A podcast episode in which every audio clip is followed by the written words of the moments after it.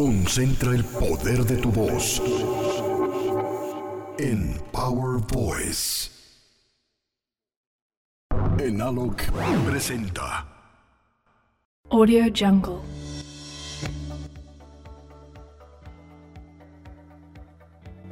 Hola amigos, ya estamos aquí de regreso en esta transmisión especial en Power of Voice Radio y el día de hoy tenemos a un invitado muy, muy, muy especial. Él viene desde Springfield. Es un niño muy, muy travieso. Obvio. Está con nosotros Bart Simpson. ¡Ay, caramba! Oye, ¿puedo tocar unos botones? ¿Puedo? ¿Puedo? ¿Puedo? ¿Puedo? No, ¿Puedo? no los vas a descomponer. ¡Ay, estos! No pasa nada. Bueno, está bien. A ver, a ver, a ver. Toca, toco, toco. Ay, no Tenemos pasa con nada. nosotros a Claudia Mota. ¿Cómo estás, Claudia? Hola, bien, muy bien, muchas gracias, muy buenos días, tardes ya.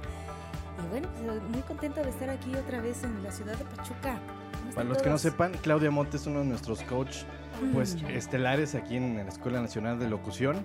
Ella imparte lo que es obviamente la materia de, de doblaje, en el, en el diploma obviamente de doblaje. Y Claudia, cuéntanos cómo son tus inicios en, en- en el doblaje. ¿Tú desde niñita lo, lo que hiciste o cómo fue que tú llegaste al doblaje?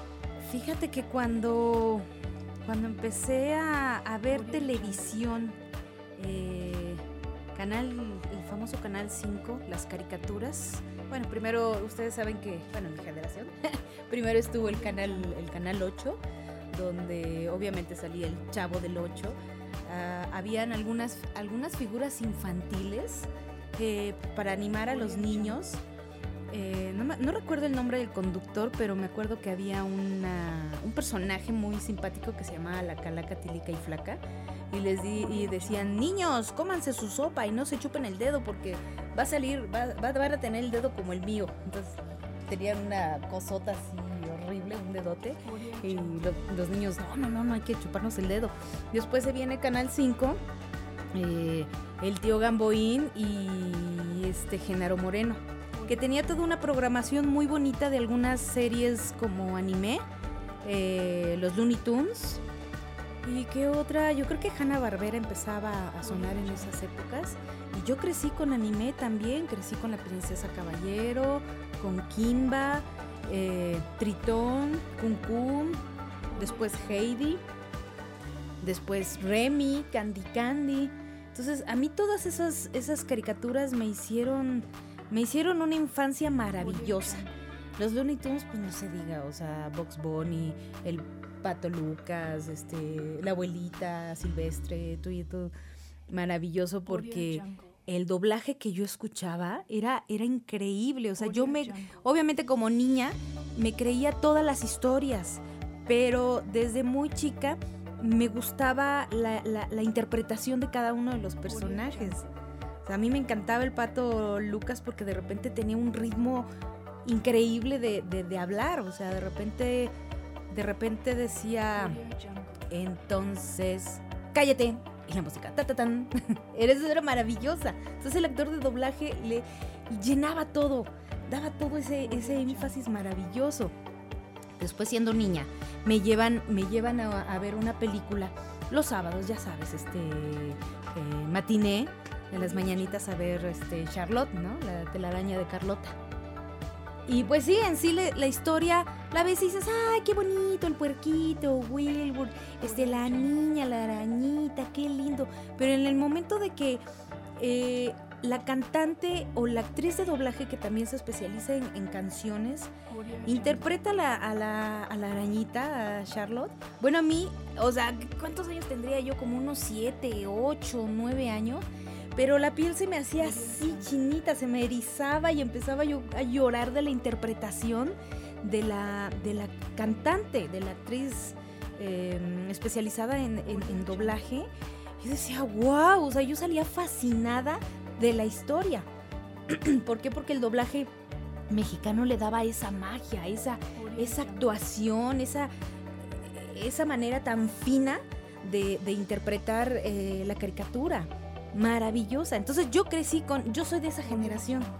Entonces, escuchando a todos esos maestros del doblaje, Diana Santos, Arturo Mercado, Francisco Colmenero, Esteban Siller, que en paz descanse, por ahí anda María Santander, em, muchísimos monstruos de- del doblaje. Muchos ya, ya fallecieron, pero con ellos, con ellos creces y con ellos te formas una gran escuela. Y en mi interior dije, yo quiero hacer esto, yo quiero hacer doblaje, yo quiero interpretar las caricaturas que yo estoy viendo. Quiero correr a comprarme una muñequita de Heidi, quiero trazar un cuaderno y escribir, este, dibujar mis monitos o encerrarme en, un- en mi cuarto a jugar y decir, Abuelito, abuelito, por favor, llévame a la montaña, por favor. Pedro, ¿por qué me alejan de mis montañas? wow. Y de repente mi mamá se angustia porque está escuchando llantos o sollozos y, y me dice, ¡ay, Claudia, ¿qué tienes? ¿Qué, qué te pasa? ¿Qué te pasó? ¿Qué, qué te hicieron? Ya sabes, las mamás, ¿qué te hicieron? Ay, nada, estoy jugando. Pero era, era la magia de, de querer imitar a, a los actores que estaban haciendo la interpretación de cada personaje. Dije, wow, yo quiero hacer eso, me muero por hacer eso. Entonces vas creciendo y empiezas a escuchar otras, otros acentos, como Candy Candy que se dobló en Argentina en el 71. Justo cuando, cuando yo iba naciendo, pues Argentina, este, en Argentina se iba doblando Candy Candy. Ceci Gispe tenía 15 años de... Era, una, era un adolescente y le quedó como anillo al dedo el, el- el- el personaje de Candy Candy. Lo hace divino, lo hace delicioso. Entonces va pasando esos, esas historietas generación tras generación tras generación y me toca a mí escucharlo. Digo, wow. Pues más me emociono, ¿por qué? Porque es la historia de una niña, este, pues con sus ojitos, porque vive en un prado muy bonito. Ah, pues yo quiero ser como Candy. Y van pasando los años y entras a la prepa y, ah, yo quiero ser como Sandy Bell y quiero ser como Lala Bell y me encantan todas esas interpretaciones y, la, y los Muppets y de repente los Mo- Muppets Baby y de repente ya más hacia, hacia tomando ya la carrera que, que- que estudié Ciencias de la Comunicación. Yo sigo escuchando programas de televisión y de repente escucho Los Gatos Samurai con otra generación totalmente más abierta y digo, wow, o sea, qué divertido. O sea, los diálogos que están haciendo eh, son, son, son maravillosos. Yo quiero seguir haciendo eso. O de repente escuchar el Conde Pátula, que le metían muchos, muchos este, cositas mexicanas. Bájale la espuma tu chocolate, nana. Y yo así de, wow, ¿dónde hacen esto? Por Dios, yo necesito hacer esto. Esto a mí me encanta, es una magia increíble. Tengo que hacerlo porque mi interior lo, necesitaba hacer. O a lo mejor ya estaba des- destinada en mi vida dedicarme al doblaje. Amo el doblaje, me fascina el doblaje. Y tocaste un punto muy importante que era que estudiaste tu comunicación. Yo estoy de Hay, hay comunicación. muchas personas que dicen, yo sé ser una vocecita o yo sé ser la No, voz de pero tal. no es lo mismo. ¿Qué se necesita hacer para... Se necesita ser actor, actor de doblaje. Si yo me hubiera enterado desde un principio y si yo hubiera hecho más eh, a temprana edad doblaje, si mis papás hubieran echado ojo y "Ay, pues, niña le gusta y todo, pues vamos a ver en dónde, dónde se hacen los doblajes aquí en México. Entonces yo me hubiera metido a hacer este actuación desde muy niña, teatro, comedia musical, pero yo creo que todo todo tiene su tiempo y su momento. Entonces, yo estudié la carrera de Ciencias de la Comunicación, de repente hacíamos algunos trabajos eh, fuera, eh, en la calle, y la acústica era muy mala. Y de repente decíamos, bueno, ¿por qué no hacemos una especie de doblaje? Y yo le decía a una de mis compañeras que eran este, las protagonistas, tienes que decir exactamente lo que dijiste cuando te estábamos grabando, no le inventes, porque si no tu lip sync va a quedar por un lado y, tu audio se va a quedar por otro y va a ser una cochina de trabajo. y vaciado porque entre todos nos estábamos ayudando y de repente le decía a mi compañera, no, es que escucha lo que dices, di exactamente lo que dijiste. A ver, escúchalo, escúchalo, escucha. Y ahí andaba, estaba yo como que sin querer, cuchillito de palo diciendo y dirigiendo, ¿no? Sin querer, porque pues el trabajo era de todos, era en equipo. Ya, bueno, cuestión de edición y todo, bueno, pues un amigo este se dedicaba a editar y todo y desvelarse y, y entregar el, el trabajo y nos iba bien.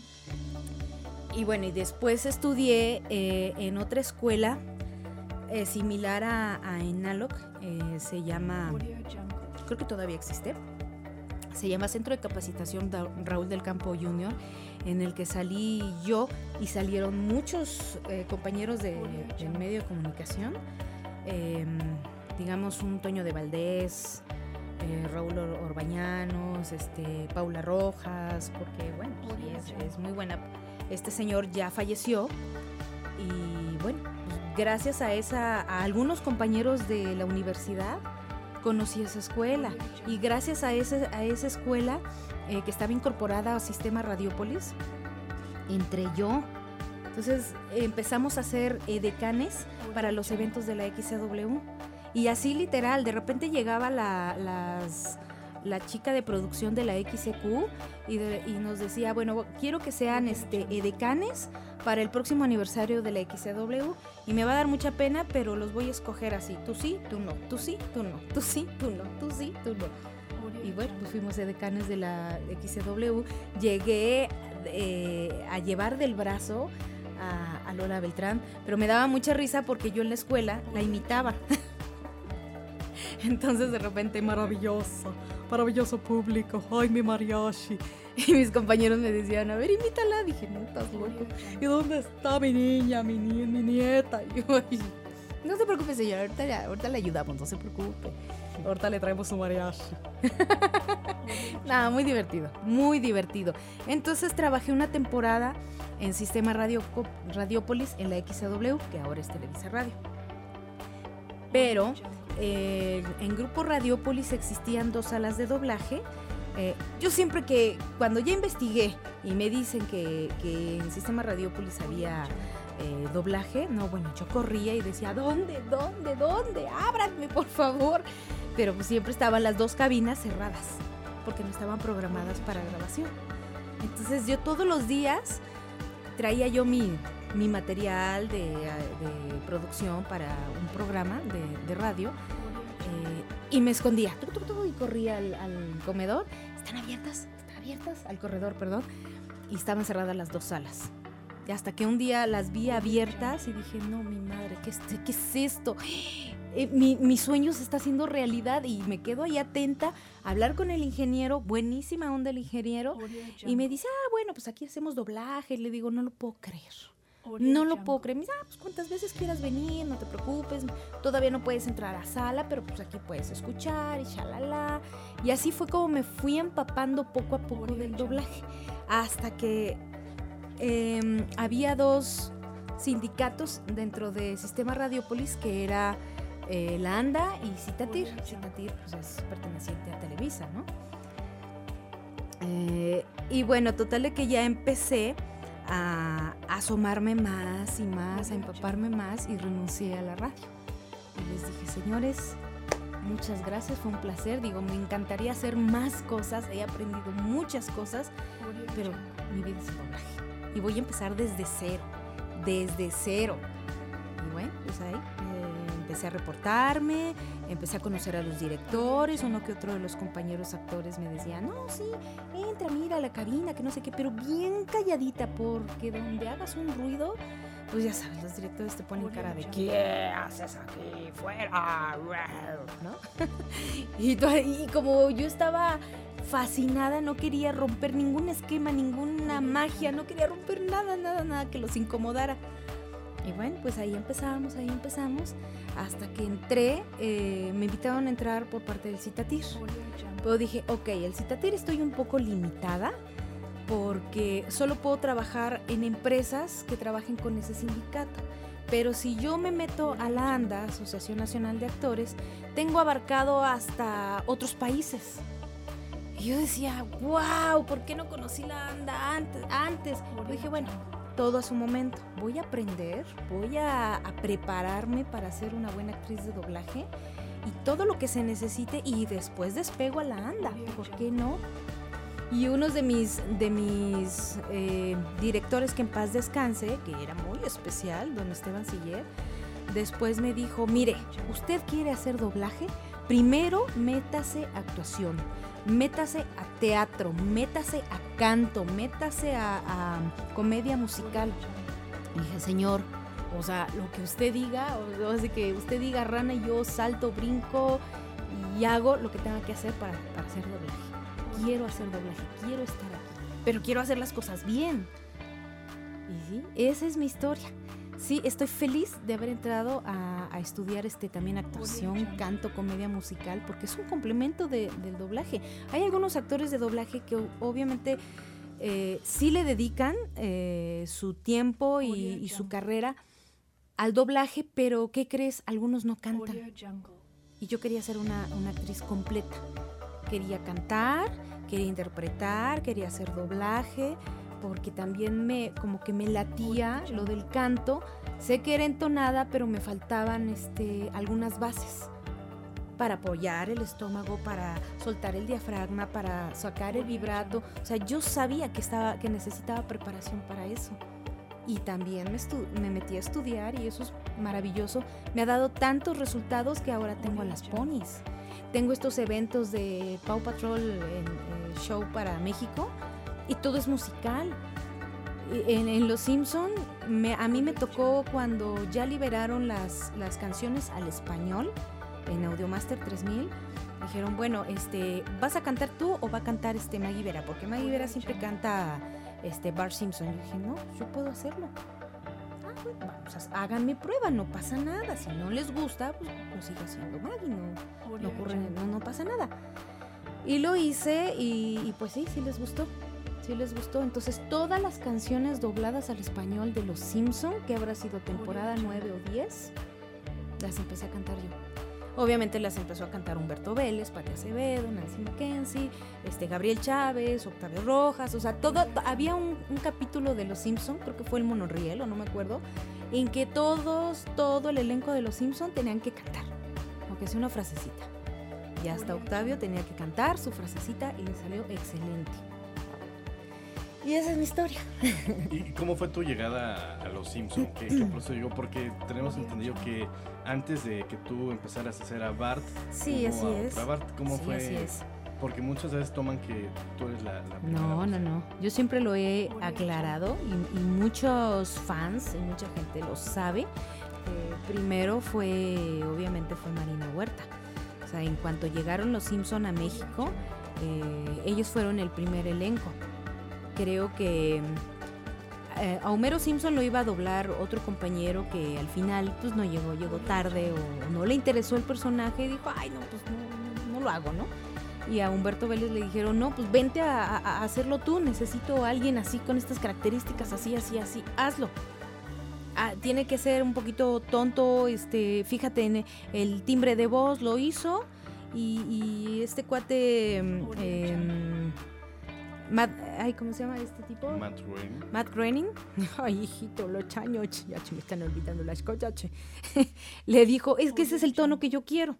Ok, entonces Humberto eh, quedó, machó con el, con el elenco, el primer elenco de Los Simpsons, junto con Nancy Mackenzie, este, Patty, y bueno, Marina al principio lo hacía genial, o sea, lo hacía muy, muy bien. Y bueno, se viene el problema que tuvo ella con, con la empresa. Y para esto yo ya, yo ya había entrado a doblaje. Y ya estaba empezando a tener personajes. Primero empecé con ambientitos de niños. Personajes de, haz de cuenta que Marsh estaba chiquita, bueno, me tocó doblarla a ella. em, otro, otro niño que le dice a Bart Simpson cuando se gana su elefante, que le dice a, a Marsh, Señora, señora Bart, queremos ver a su elefante. no, pues yo estaba encantada con una frasecita. No, bueno, yo le decía a todo el mundo y ay, estaban encantados. Después me quedo con Sherry de las gemelitas Sherry Terry. Ya, pues ya tengo un fijo en Los Simpson, qué padre. Y se viene el casting de Bart Simpson junto con otros compañeros y empezamos a hacerlo y empezamos a hacerlo. Yo lo hice cuatro veces. Yo decía, pero ¿por qué tantas veces? O sea, ya. Y, y si el problema es la, la original, pues que regrese la original y ya. O sea, con permiso, yo voy a otros llamados. Y me sacaban de mi sala y me decían, es que urge que vengas a hacer la prueba de voz de, de Bart Simpson. Pero ya la hice. Y me dicen, "No, es que necesitan eh, escuchar otra vez tu voz y confirmar otra vez tu voz y otra vez tu voz. Bueno, pues ok. Pues Vázquez. Y pues sí, me quedé. Me quedé con Bart Simpson.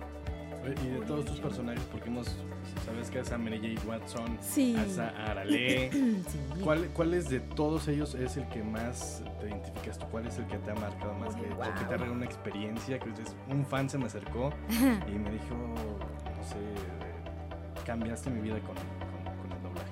Sí, yo creo que con varios, varias series. O sea, Arale, Los Simpson, em, yo creo que My Little Pony, de, de- de que llegan chavitas y sobre todo niñas, llegan y me abrazan y se ponen, se ponen a temblar y empiezan a llorar. Y digo, no, tranquila, tranquila, es que, es que, no, tranquila, o sea, somos seres humanos igual que ustedes. Lo que pasa es que, bueno, tenemos la preparación ya de muchos años, pero yo también llegué a vibrar alguna vez, yo también me llegué a emocionar con Dianita Santos, con, con el señor Tarcisio, que en paz descanse porque era la voz de Popeye, y yo lo veía y me ponía así, o sea, eh, eh, es maravilloso, yo lo entiendo. Y yo creo que yo amo a cada uno de mis personajes, porque cada uno de los personajes que a mí me han dado, eh, porque esa también es la responsabilidad del director, en, en seleccionar y también del cliente, seleccionar según tu, tu color de voz que vaya con, con el personaje, pero se, se trata de empalmar con tu personalidad o tu esencia. Entonces yo creo que por eso de ahí eh, podemos eh, interpretar un, un buen personaje. ¿No? O sea, pero pues imagínate, señor Colmenero, tantos, tantos, tantos personajes tan amados que él tiene, desde, no sé, Pumba hasta, hasta una rata de, feria.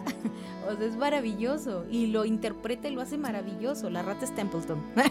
no crean que es la que canta, Paquita. rata. Pues Claudia, muchísimas gracias por regalarnos unos minutos de tu tiempo para esta entrevista.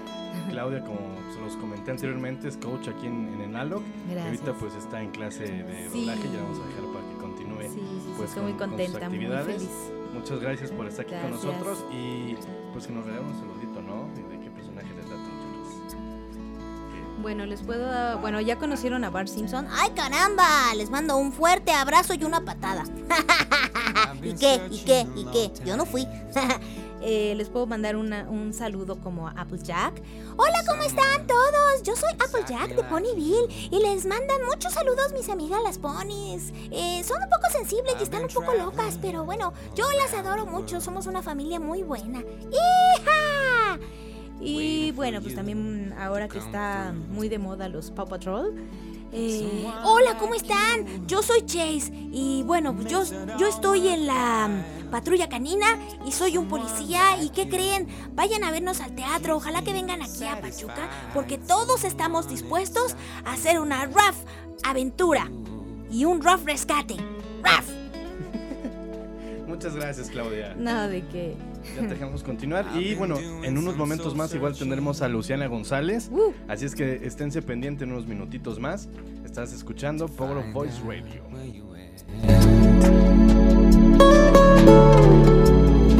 I've been up and down on the highway in all kinds of foreign lands. Someone like you makes it all worthwhile. Someone like you keeps me satisfied.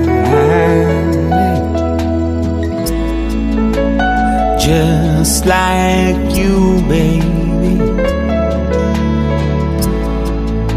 I've been all around the world, marching to the beat of a different drum. But just lately I've realized, baby, the best is yet to come. Someone like you makes it all worthwhile. Someone like you keeps me satisfied.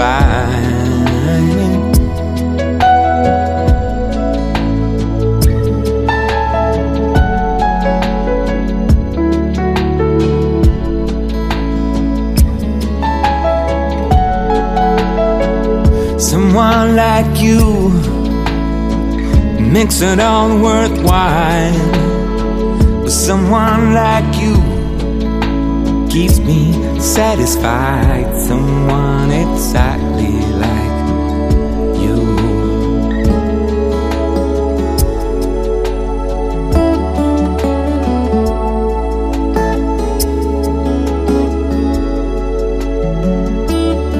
Someone exactly like you.